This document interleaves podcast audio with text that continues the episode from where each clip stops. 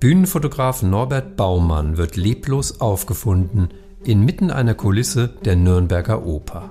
Paul Fleming übernimmt kurzfristig dessen Aufgaben und ahnt schon bald, dass mehr hinter Baumanns Tod steckt als ein einfacher Unfall. Als dann auch noch ein Dramaturg des Hauses erschlagen wird, gerät das ganze Team in Verdacht. Die Angst geht um im Kreise der Sängerinnen, Bühnenarbeiter und Maskenbildnerinnen. Wer trachtet nach ihrem Leben und warum? Handelt es sich um persönliche Rache, um kaltblütige Habgier? Oder liegen die mysteriösen Ereignisse nicht vielmehr in der Geschichte des Opernhauses selbst begründet? Mord in Franken. Ein in Franken.de Podcast mit Bestsellerautor Jan Beinsen.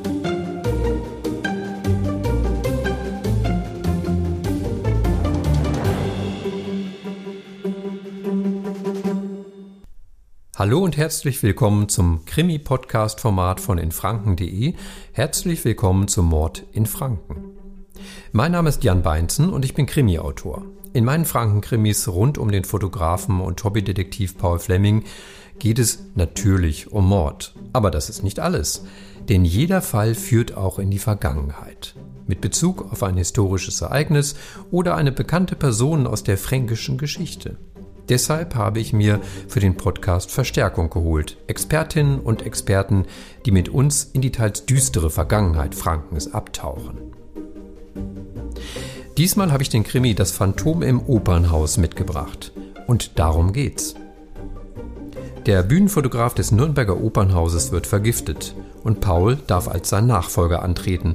Kein leichtes Erbe, denn es bleibt nicht bei einem Mord und schon bald ist der ganze Theaterbetrieb aufgemischt. Wer trachtet nach dem Leben der Sängerin und ihrer Kollegen? Da der Täter keine Spuren hinterlässt und unvermittelt überall in dem historischen Gebäude auftaucht, macht schon bald das Gerücht vom Phantom im Opernhaus die Runde. Heute bei mir Harry Heimbrecht, der die fränkische Geschichte so gut kennt wie wenige andere. Mit ihm über Verbrechen aus der Vergangenheit zu plaudern, das macht bei aller Dramatik einfach Spaß. Bei unseren gemeinsamen Tatortführungen versteht er es immer wieder, das Publikum in seinen Bann zu ziehen. Bevor wir uns in den spannenden Fall stürzen, möchte ich euch noch fränkischerezepte.de vorstellen, den Sponsor unserer heutigen Folge. Taucht ein in die Welt der fränkischen Kulinarik unter fränkische-rezepte.de.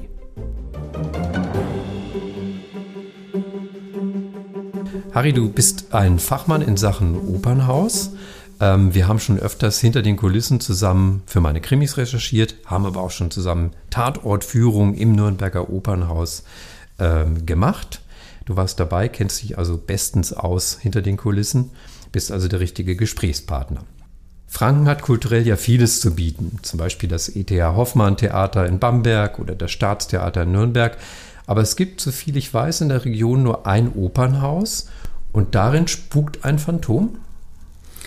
Naja, ähm, nein, natürlich spukt bei uns äh, im Opernhaus kein echtes Phantom, aber man könnte es manchmal schon glauben. Das Gebäude ist riesig, zwei Kellergeschosse, Unterzüge, riesiger Bühnenaufbau, ein Kulissenturm, an dem man jedes Opernhaus erkennt, verschlungene Gänge, die das Publikum, das ja den Haupteingang benutzt und dann in den Zuschauerraum geht, nie zu sehen bekommt. Denn es ist auch wichtig, ähm, dass natürlich auf der Bühne etwas passieren kann, von dem der Zuschauer nicht weiß, wie die das machen. Also die Unterzüge aufgehen oder was herabgelassen wird oder was hereingeschoben wird. Das, was der Zuschauer sieht an einem, an einem Opernhaus, ist der kleinste Teil von dem Ganzen.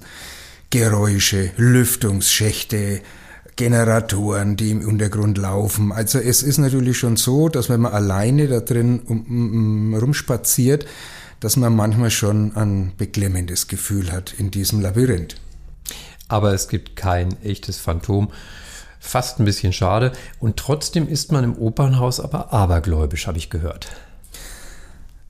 Ja, das ist der Wahnsinn. Ja, und das ist eine Parallelwelt. Sowas kann man sich eigentlich gar nicht vorstellen dass, dass althergebrachte alte Regeln auch heute noch gelten und es, es einem jeden nahegebracht wird, der in dieser Szene arbeitet, sich auch daran zu halten und man eingeführt wird in das, was man tun darf, was nicht viel ist und was man nicht tun darf, was sehr viel ist. Weil sonst beschwört man Unglück herauf und das will natürlich niemand. Kannst du ein paar Beispiele nennen? Na klar. Ähm, es gibt ja in vielen Opernhäusern die Gelegenheit, dass man eine Generalprobe besichtigt. Das ist günstig. Und ähm, die Karten kosten weniger und man wird, die Generalprobe ist ja die Probe, an der alles genau so sein soll wie drei Tage später in der Oper bei der Premiere. Die Premiere ist das Wichtigste. Das Stück ist zu Ende geprobt und jetzt gilt's. Jetzt wird's dem Zuschauer nahegebracht, was man sich in den vielen, vielen Wochen vorher angeeignet hat. Die Generalprobe ist natürlich auch mit Aberglauben behaftet, denn irgendwas muss schiefgehen. Wenn nichts schief geht, wird die Premiere ein Fiasko und das will natürlich niemand. Und deswegen ist es allein schon aus zuschauerischen Gründen interessant, in der Generalprobe mal reinzugehen, weil es wird was passieren. Es muss was passieren und den letzten Satz des Stückes, den wird man in der Generalprobe auch nie hören, sondern den hört man erst in der Premiere. Dann ist der Vertrag geschlossen zwischen dem Schauspieler oder zwischen dem Ensemble und dem, der für, äh, dafür zahlt. Und dann bekommt er auch das ganze Stück zu hören. Übrigens, Klatschen nach der Generalprobe, wenn man eine angesehen hat, sollte man als Zuschauer nicht. Ein Schauspieler akzeptiert keinen Beifall bei einer Generalprobe, sondern bei der Premiere gerne ausführlich stundenlang aufstehen, Standing Ovations und jubeln aber nicht bei der Generalprobe. Und wenn es Ihnen noch so gut gefallen hat, aufstehen, gehen, alles gut. Es gibt also viele Regeln in ungeschriebenen Gesetzen im Opernhaus. Ähm, bevor ich jetzt einen Ausschnitt lese aus dem äh, gleichnamigen Krimi, Das Phantom im Opernhaus, das ist übrigens der sechste Fall meines Protagonisten Paul Fleming, möchte ich doch noch mal eins fragen, was mir auch immer wieder auffällt, wenn wir dort sind. Mir kommt es da immer so warm vor, so überhitzt in den Räumen des Opernhauses. Woran liegt denn das? Das Kapital eines Sängers ist seine Stimme. Und man tut natürlich alles, damit ähm, das Schreckgespenst, die Indisponiertheit eines Sängers nicht zum Tragen kommt. Ne? Man kennt ja das aus dem Film, dass die Opernsänger große Schals rumhaben und ja, sie versuchen natürlich ihr Organ zu schützen und deswegen ist es im Opernhaus immer sehr warm, sehr geheizt, damit auf keinen Fall die Möglichkeit einer Erkältung besteht und man wird auch darauf achten, dass keine Zugluft entsteht, was natürlich ein Problem ist, weil wenn Sie singen in einem Opernhaus, dann sind Sie ja hm, oder ist man gehalten, es gibt keine elektronische Verstärkung, Kraft seiner Stimme, die den ganz, das ganze Auditorium zu beschallen. Was bedeutet, es ist körperlich sehr anstrengend, auch für die Stimmlippen und das bei einer feuchten Luft, äh, bei einer trockenen Luft, weil es eben so heiß ist, zu machen, dann ähm, muss man die Luft befeuchten und vom Zuschauer wird es nicht gesehen, aber von oben kommt dann so ein, so ein feinst vernebelter Sprühnebel herab, um die Luft auf der Bühne feucht zu machen und beim Laufen einen eventuellen Staub aufwirbeln runterzuhalten, damit die Stimme halt so tragfähig wie möglich ist. Also großer Aufwand. Großer Aufwand, ja. Ja, hören wir mal rein in das Phantom im Opernhaus, ein Krimi mit Paul Fleming.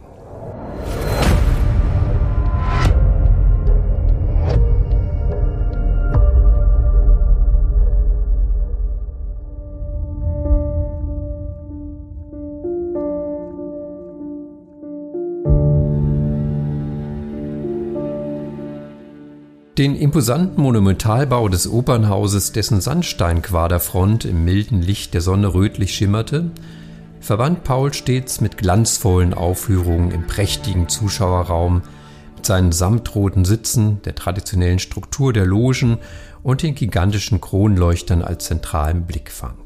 In seiner Vorstellung war alles fein herausgeputzt, der Zuschauersaal ebenso wie die Gäste.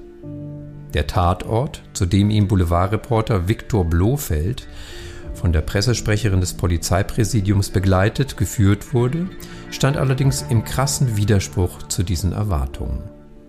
Sie befanden sich auf der wenig anheimelnden Hinterbühne. Im Grunde genommen nichts als ein weiträumiger Verschlag, in dem sich diverse Kulissenbestandteile stapelten und ganze Szenenausstattungen platzsparend zusammengeschoben worden waren. Kaltes Neonlicht erhellte den zum Lagerraum degradierten Bühnenbereich, in dem es vor Polizeibeamten und von Leuten der Spurensicherung nur so wimmelte. Auch der Notarzt, der Zweifel an dem Unfalltod angemeldet hatte und die Polizei hinzuzog, war noch vor Ort und wurde von einem Beamten in Zivil befragt. Das Opfer lag inmitten der Kulissenteile. Ein circa 40-jähriger Mann, dessen wie unter Krämpfen gekrümmter Körper in einem abgetragenen braunen Kordanzug steckte. Er bot keinen schönen Anblick, denn seine Gesichtszüge waren zu einer Grimasse verzogen. Seine Mundwinkel waren mit einem weißlichen Schaum benetzt. Neben der Leiche lag eine professionelle Digitalkamera, die offenbar unsanft auf dem Boden gelandet war.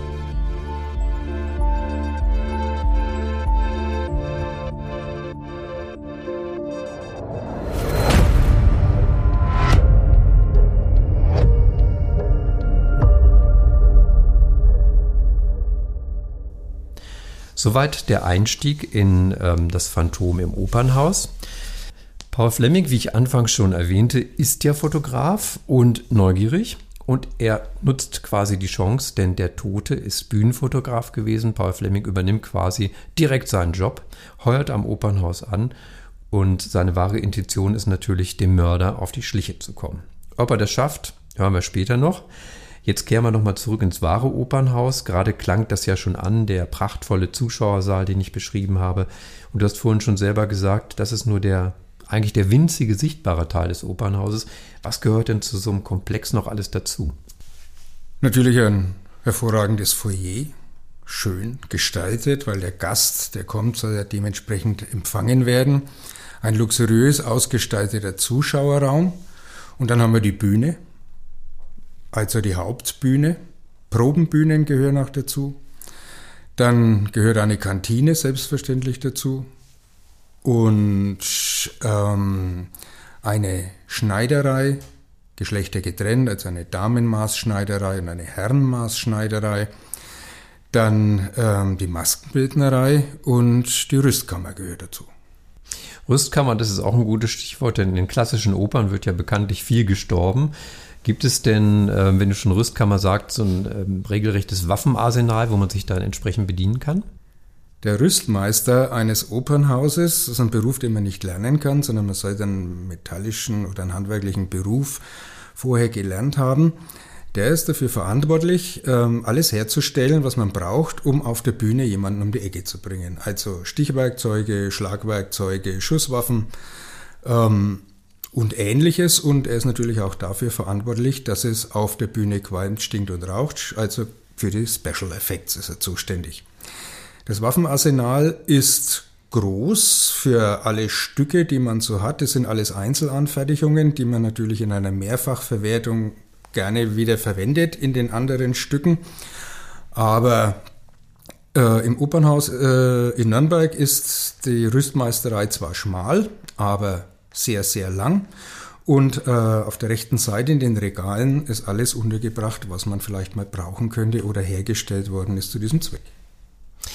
Du hast mir mal erzählt, dass es einmal im Jahr oder alle zwei Jahre, ich weiß es nicht mehr so ganz genau, den ja ein besonderes Bild gibt, das nämlich dann ähm, freudestrahlende Frauen und Männer wahrscheinlich auch mit prall gefüllten Einkaufstüten aus dem Opernhaus laufen und ganz froh sein über das, was sie da ergattert haben.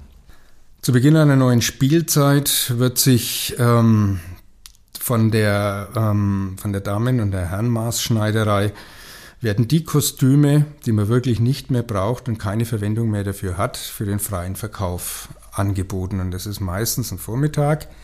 Am Richard Wagner oder Karl Pschigode Platz sieht man dann am Vormittag viele Menschen. Man braucht ja großes Durchsetzungsvermögen, das man in manchen Schlussverkäufen gestellt haben sollte. Und dann kann man dahin und für den kleinen Euro die Faschingskostüme für die nächsten Jahre einkaufen.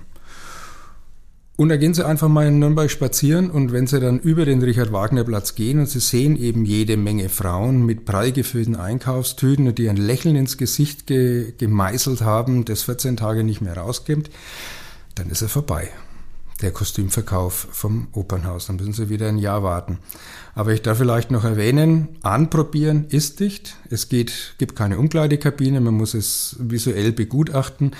Die Dinge, die verkauft werden, sind alle Einzelstücke, es ist alles maßgeschneidert und natürlich, weil sie auf der Bühne so viel aushalten müssen, bei, ähm, bei dem Spielen eines Stücks aus den besten Materialien gefertigt. Dafür ist der Preis, der dafür aufgerufen wird, eigentlich ähm, vernachlässigbar. Also gekauft wie gesehen. Gekauft wie gesehen.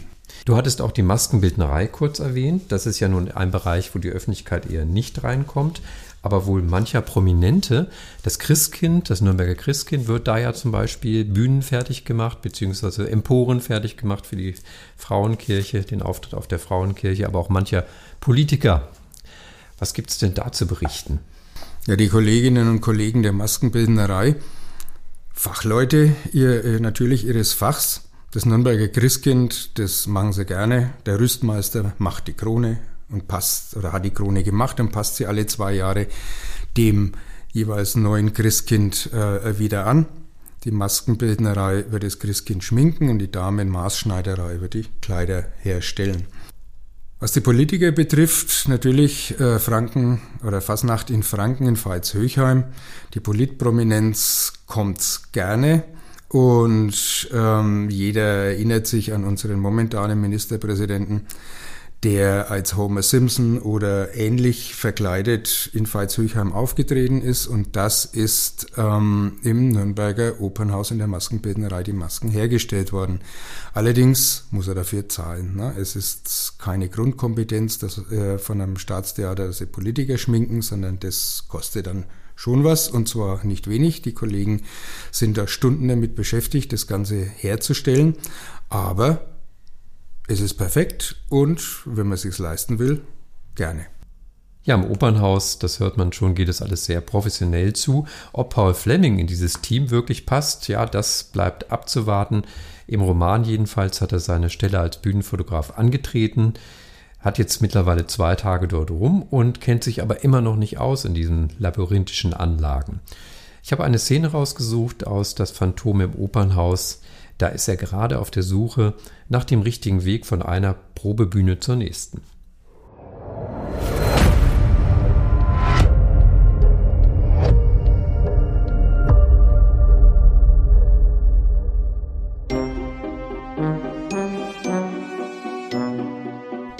Entschuldigung, fragte ein Mann in Schreinerkluft, der mehrere Pressspanplatten auf seinem Rücken schleppte.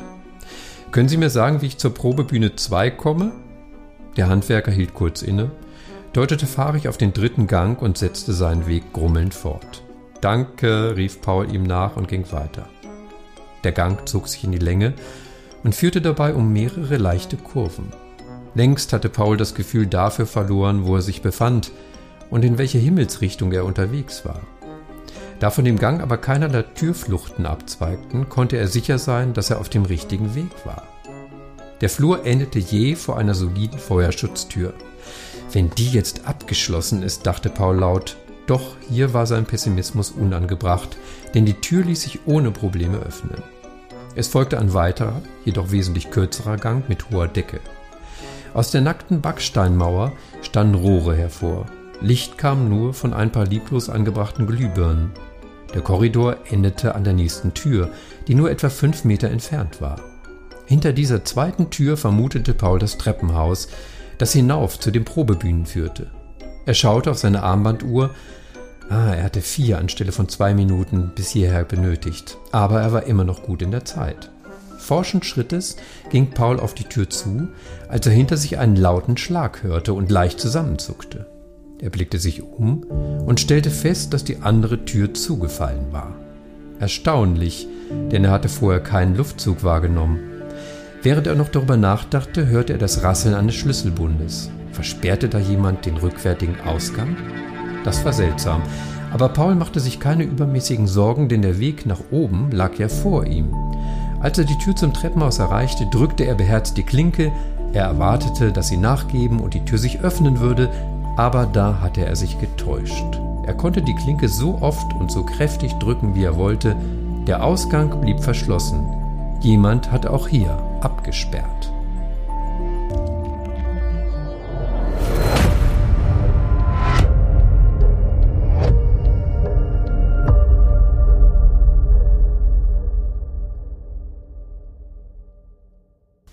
Es sieht nicht so gut aus für Paul Fleming und es erscheint mir jetzt fast doch so, als würde es ein Phantom geben, aber vielleicht nicht im Opernhaus, sondern im anliegenden Staatstheater. Beide Gebäude haben ja auch eine gewisse Geschichte hinter sich, vor allen Dingen das Opernhaus. Das stammt ja aus dem vorvorletzten Jahrhundert. Ähm, vielleicht kannst du ja noch mal kurz schildern, so in Schlaglichtern, die bewegte Vergangenheit dieses doch sehr imposanten Gebäudes. Ist er hier in Bamberg ähm, beim, beim, beim Bischof an den Höfen durchaus eine gängige Sache gewesen, natürlich nicht für die Allgemeinheit. 1628 hat Nürnberg das erste kommunale Theater, das es hier gab in Deutschland, auf die Beine gestellt, also zehn Jahre nach Beginn des Dreißigjährigen Krieges auf der Insel Schütt, das Tag- und Fest, äh, Fechtspielhaus. Und auch interessant, Auenheimisches Nationaltheater, das erste Theater, das von einem privaten Gastwirt ähm, gegründet worden ist in Nürnberg. Und als aufstrebende Stadt 19. Jahrhundert, eine der reichsten Städte Bayerns, hat Nürnberg natürlich ein Theater gehabt hinter der Lorenzkirche in der Theatergasse. Und das war zu klein, das war unkommod, das war nicht mehr State of the Art. Überraschenderweise war damals Geld in der Kasse und dann hat man sich überlegt, dass vielleicht am Ring ein neues Theater, ein Opernhaus zu bauen wäre wäre nicht schlecht, damit man endlich die Sparten, nämlich ein Sprechtheater und ein musikalisches Theater, also Oper, Operette und Musical, dass man das Ganze trennen kann und hat sich äh, gedacht, bauen wir mal ein Opernhaus dahin. Der Platz war frei, denn das Krankenhaus, das da vorher stand, wurde abgerissen. Es war auch zu klein, ist dann der Flurstraße neu gebaut worden. Und man hat dann hm, Heinrich Seeling beauftragt, einen der bekanntesten Theaterarchitekten der damaligen Zeit, sich Gedanken zu machen, ähm, wie man das Ganze denn realisieren könnte. Und dann hat er gesagt, naja, das ist ja kein Problem. Ähm, Nürnberg, ich baue euch selbstverständlich ein Opernhaus, was übrigens architektonisch eine sehr komplizierte Sache ist. Ich bräuchte halt circa 4,3 Millionen Goldmark von euch. Hm, jetzt kann man sich mit der Währung heute nichts mehr vorstellen, aber es entspricht ungefähr heutigem Kaufkraft von 20 Millionen Euro. Und 20 Millionen Euro für ein ganzes Opernhaus ist dann doch eher äh, ein Schnäppchen. Ne? Das klingt günstig. Ja, ja. das klingt günstig. Mhm. Dafür kriegt man für die Elbphilharmonie nicht einmal die Sanitärkeramik. Aber gut. Ähm, er, das ist gebaut worden von 1901 bis 1905. Im September, am 1. September ist es eröffnet worden mit natürlich einer der Opern, in denen die, der, der Name der Stadt Nürnberg im Titel zu finden ist, die Meistersinger von Nürnberg. Es ist ein Stahlskelettbau, sonst wären wir gar nicht fertig geworden. Also es ist zwar Sandstein verkleidet, ist innen aber ein Stahlskelettbau und konnte dann innerhalb kurzer Zeit ein ein Opernhaus präsentieren, das damals seinesgleichen suchte. Das war der glanzvolle Auftakt des Opernhauses. Es gab aber auch dunkle Zeiten, wo dann äh, die braunen Machthaber das Opernhaus quasi für ihre Zwecke benutzt haben. Vielleicht da nochmal ein kleiner Abstecher. Ja, zwischen 33 und 45 äh, war Nürnberg die, oder wurde dann zur Stadt der Reichsparteitage und die Reichsparteitage wurden in Nürnberg eröffnet mit einer Oper, überraschenderweise die Meistersinger von Nürnberg. Ähm, denn Wagner war ein der Lieblingskomponist vom damaligen Machthaber und ähm, dem gefiel aber das Ganze nicht so, wie, die, wie das Opernhaus war im kaiserlichen Protz, war ja 1905 gebaut worden und so gab er einem Innenarchitekten meines Wissens sechs Monate Zeit, um das Foyer, das Hauptfoyer architektonisch umzugestalten, so dass man heute Inhalt diesen klassizistischen Stil hat, den zwischen 33 und 45 bevorzugt worden ist. Und von außen was ist es Historismus, also Anteile vom Jugendstil und vom, vom Barock und alles ein bisschen gemischt, also kein einheitlicher Stil. Und ähm, Nach 1945 ist er in Nürnberg am 2. Januar 1945 durch den Angriff äh, sehr schwer zerstört worden. Das Opernhaus hat ein paar Treffer abbekommen, aber blieb im Großen und Ganzen so weit stehen, wie es auch heute noch da ist. Das Dach hat ein paar Schäden davon getragen, aber nebendran war das Herkules Velodrom, also von einer Fahrradfirma eine große Indoor-Radrennbahn für 3000 Zuschauer. Die war Holzkonstruktion, die ist abgebrannt und da hat man dann begonnen, nach dem Zweiten Weltkrieg, nachdem das Opernhaus für die Besatzungssoldaten der Amerikaner ein Kino war und ein, ähm, ja, das Foyer war The Stork Club, der angesagteste Whisky Club der Stadt, hat man da dann das Opernhaus der Bevölkerung von Nürnberg quasi wieder zurückgegeben und die Grundlage des heutigen Schauspielhauses gebaut als Theater für die Besatzungssoldaten. Wirklich eine bewegte Geschichte des Opernhauses, die es sich nachvollziehen lohnt, zum Beispiel bei Krimiführungen, die wir gemeinsam immer wieder anbieten. Ähm, einige andere Beispiele für Krimiführungen sind Es geschah aus Leidenschaft, das ist mehr eine Führung für ja, Romantiker unter den Krimi-Fans oder zu dem neuesten Paul Fleming-Roman Die kopflose Braut, bei der du ja auch dabei bist. Genau. Und äh, wenn jemand Lust bekommt, äh, mich so zu buchen, also entweder im oberirdischen Nürnberg, im unterirdischen Nürnberg, im Staatstheater oder in und auf der Burg, dann kann er mich bei der Gelegenheit ja ansprechen.